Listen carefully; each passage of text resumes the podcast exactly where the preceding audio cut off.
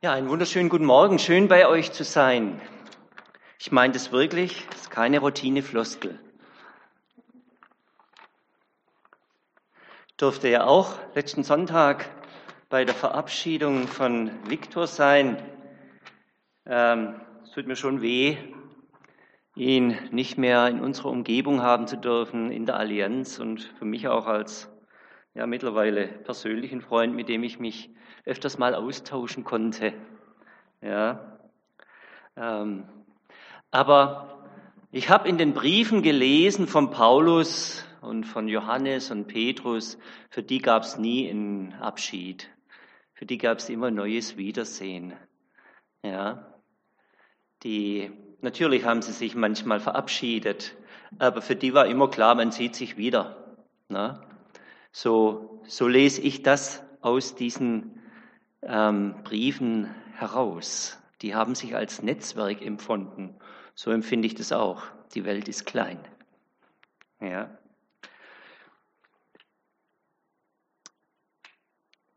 Ich möchte heute einen Text lesen aus Epheser 1, Vers 3 bis 6.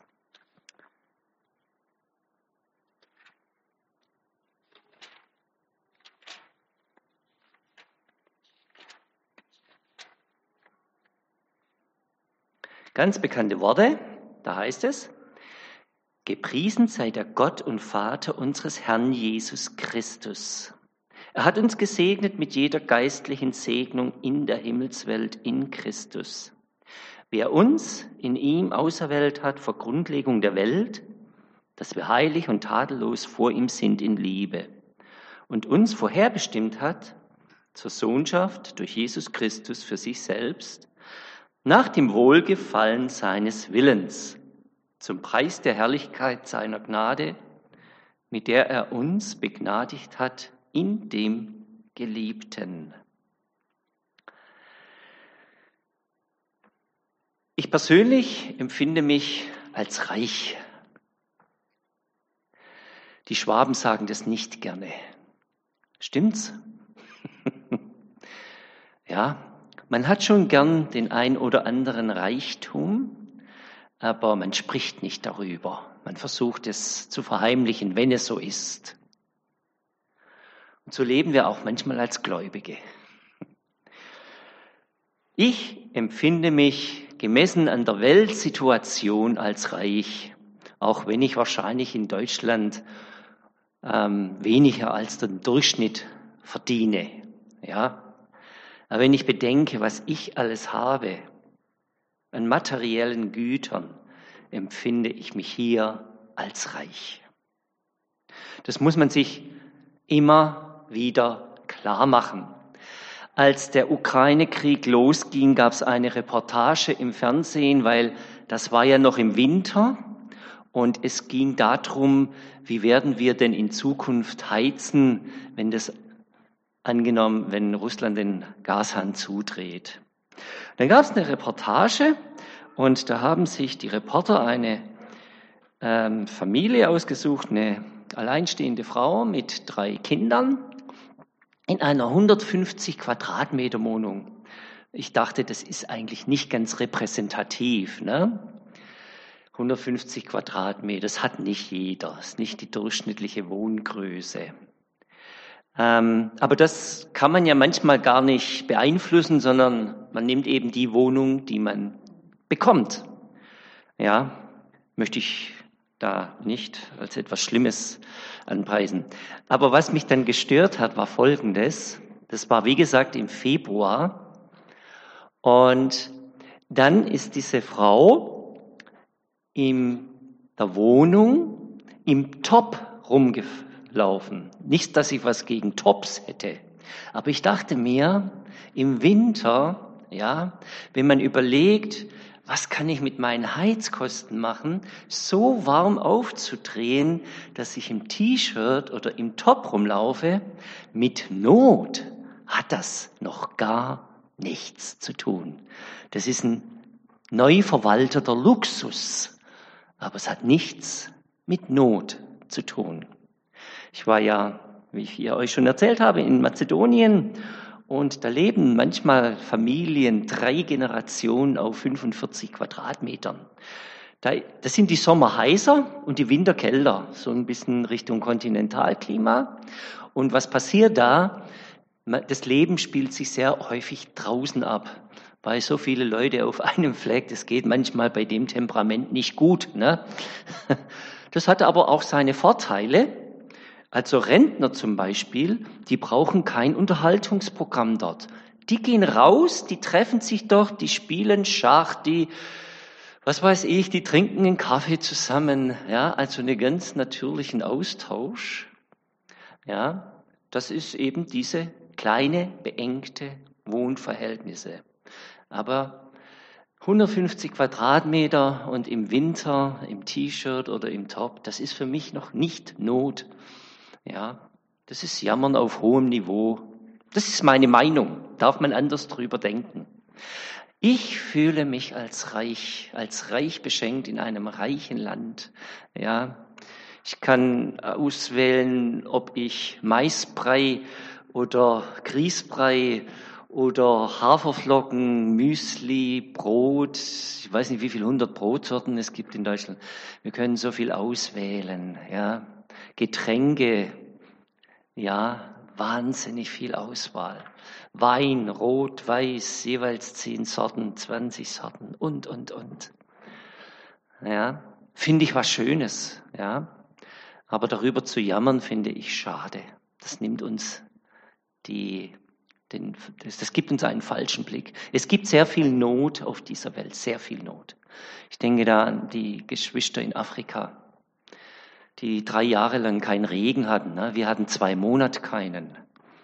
Drei Jahre kein Regen. Dass es nicht mal mehr Trinkwasser gibt. Das, das ist Not. Und dann Heimat verlassen zu müssen. Ja, muss ich euch nicht beschreiben. Ihr kennt die Situation in diesen Ländern. Und das wird uns manchmal, ist uns manchmal einfach nicht mehr bewusst, dass wir hier in einem ganz reichen Land leben. Ich bin noch aufgewachsen in einem Schlafzimmer ohne Heizung. Das war ganz normal früher. Hat sich keiner Gedanken gemacht. Das war einfach normal.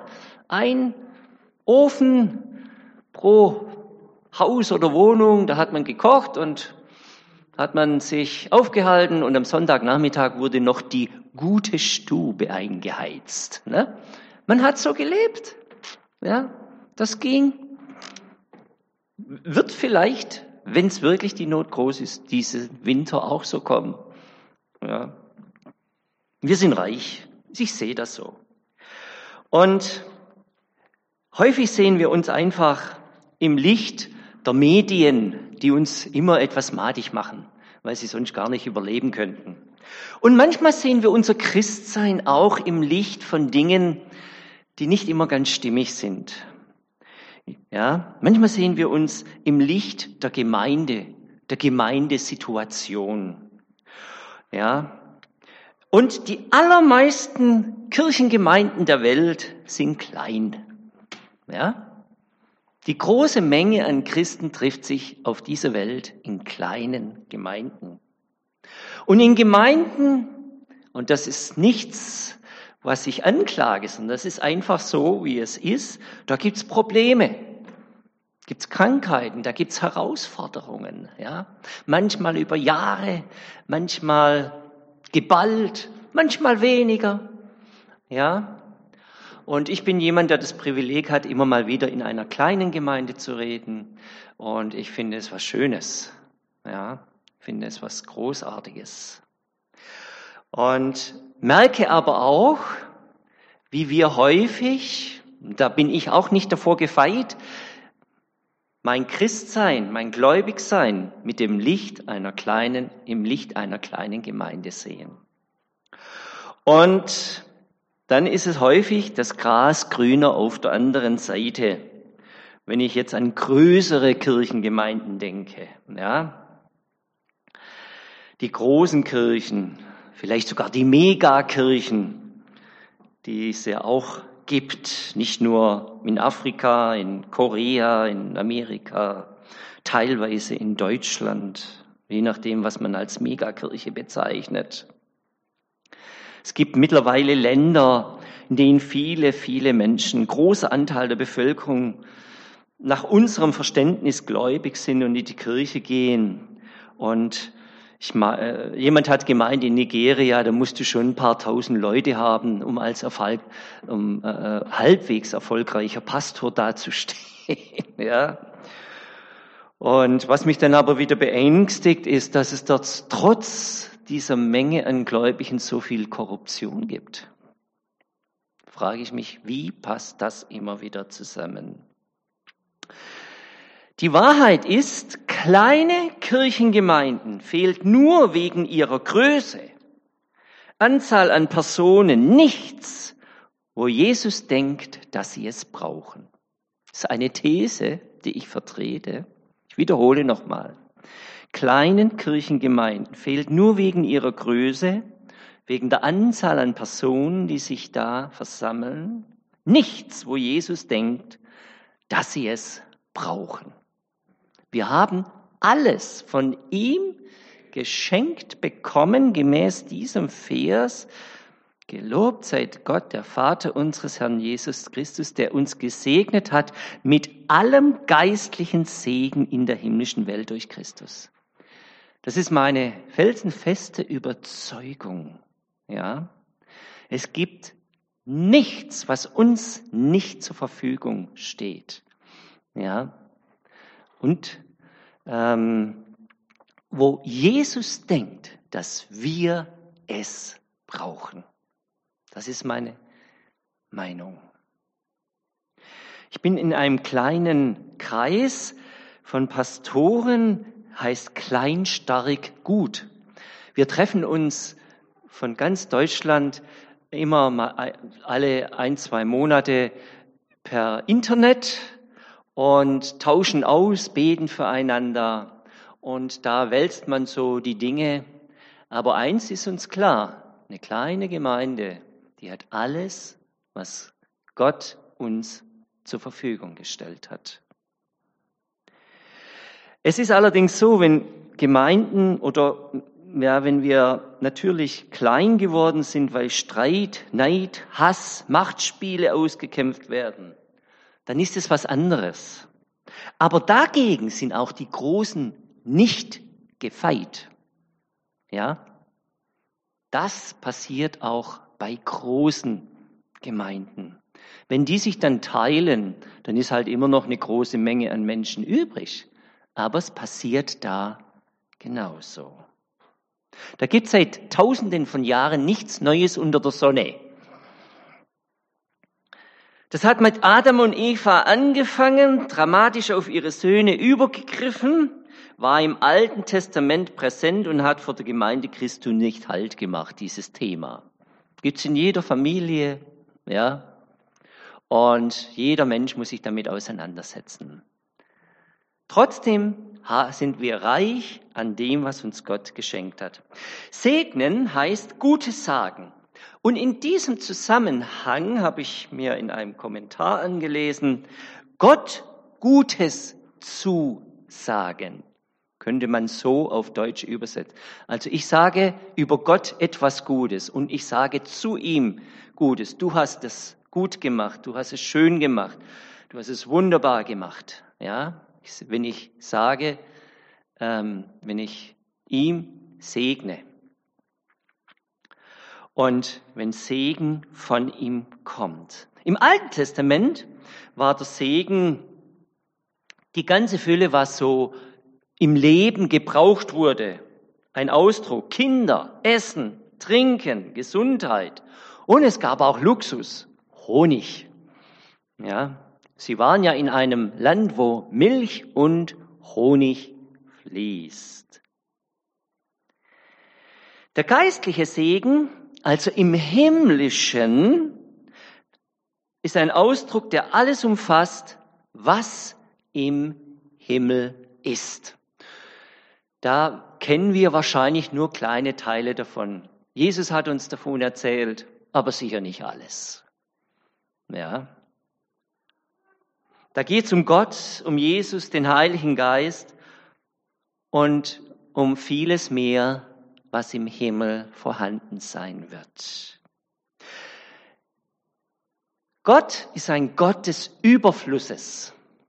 Wenn wir Schwaben Gott erfunden hätten, dann hätten wir ihn Päp gemacht. Ich weiß nicht, ob das jeder versteht. Ne? Sparsam gemacht. Das Notwendigste. Ja, Gott ist aber ein Gott des Überflusses. Wenn wir im Frühling, man, alle paar Jahre sieht man, wie die Wälder blühen, vor allem die Nadelwälder, dann gibt's ganze gelbe Wolken an Pollen. Nicht Milliarden, Billionen, ich weiß nicht, Trilliarden Pollen, die da durch die Gegend schweben, um sich gegenseitig zu befruchten. Das sieht man in ganz vielen anderen Pflanzen auch, dieser Überfluss, ja, der da immer wieder zum Ausdruck kommt. Und auch nochmal in diesem Satz, ein Land, in dem Milch und Honig fließen. Ich komme ja aus der Landwirtschaft, ja. Früher hat man Milch ziemlich mühsam sich ermolken. Da war die Züchtung auch der Kühe anders. Das war sehr schwer, mit äh, äh, diese Handgriffe zu machen. Ja? Wenn man da drei, vier Kühe gemolken hat, dann hat man das gespürt. Heute hat man Melkmaschinen und die Zitzen sind auch anders gezüchtet worden.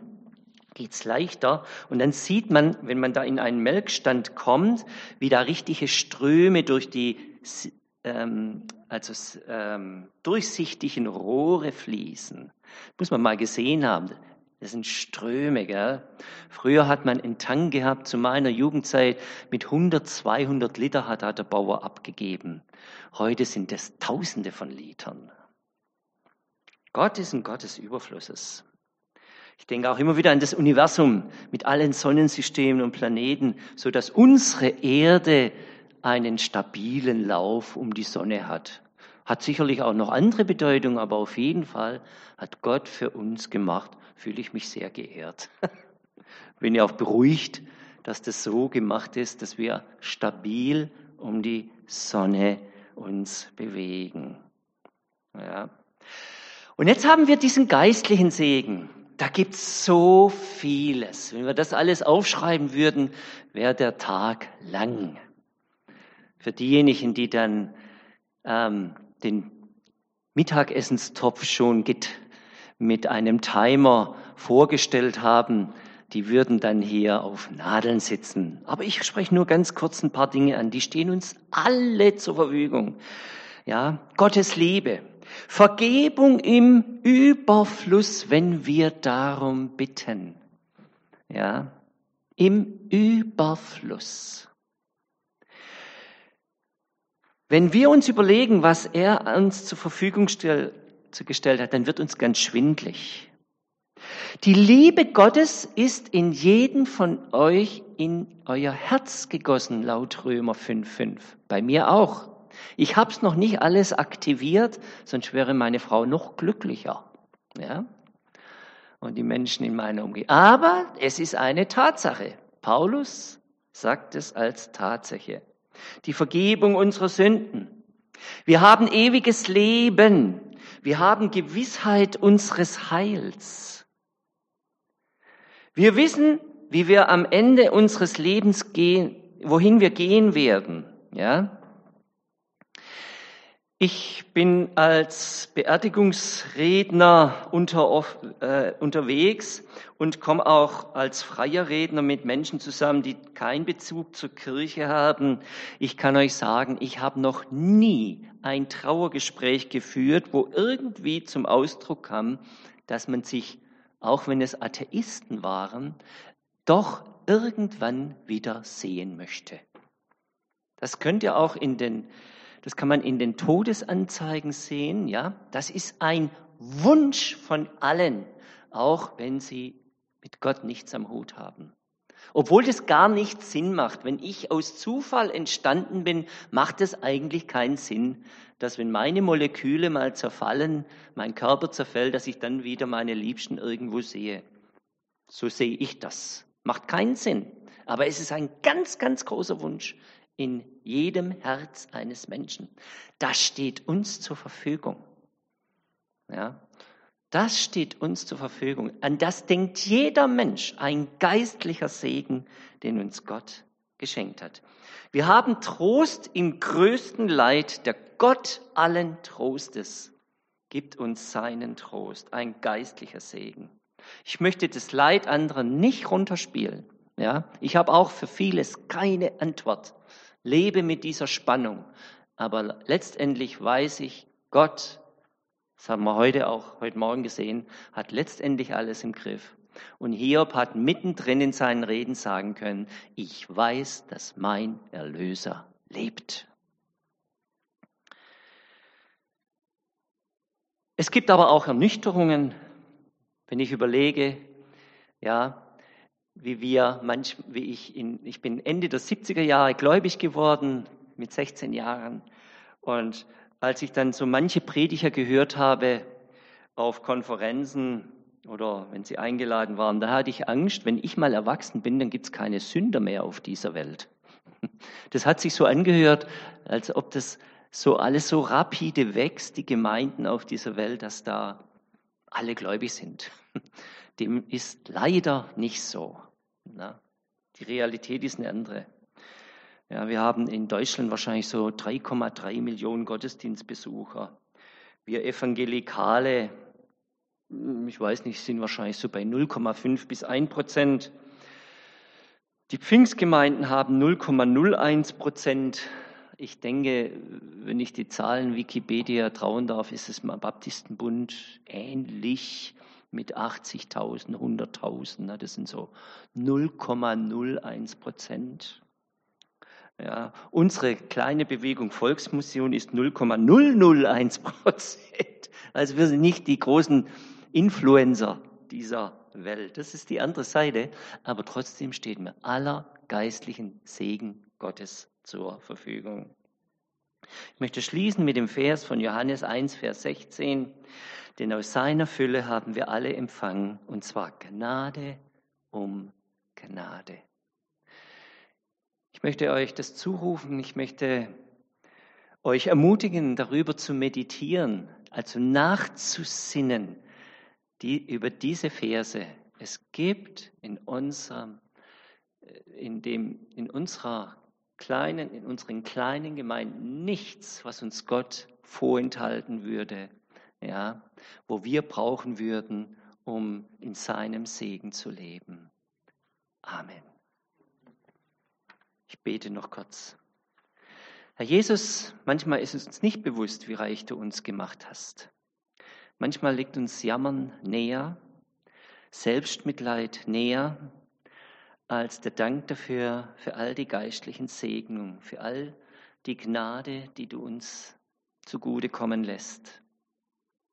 Ich bitte dich, dass du uns da immer wieder darauf hinweist, dass wir ja, da auch umkehren von diesen Gedankenmodellen und uns erfreuen an all den Segnungen, die du uns schenkst. Ich danke dir für deinen Segen. Amen.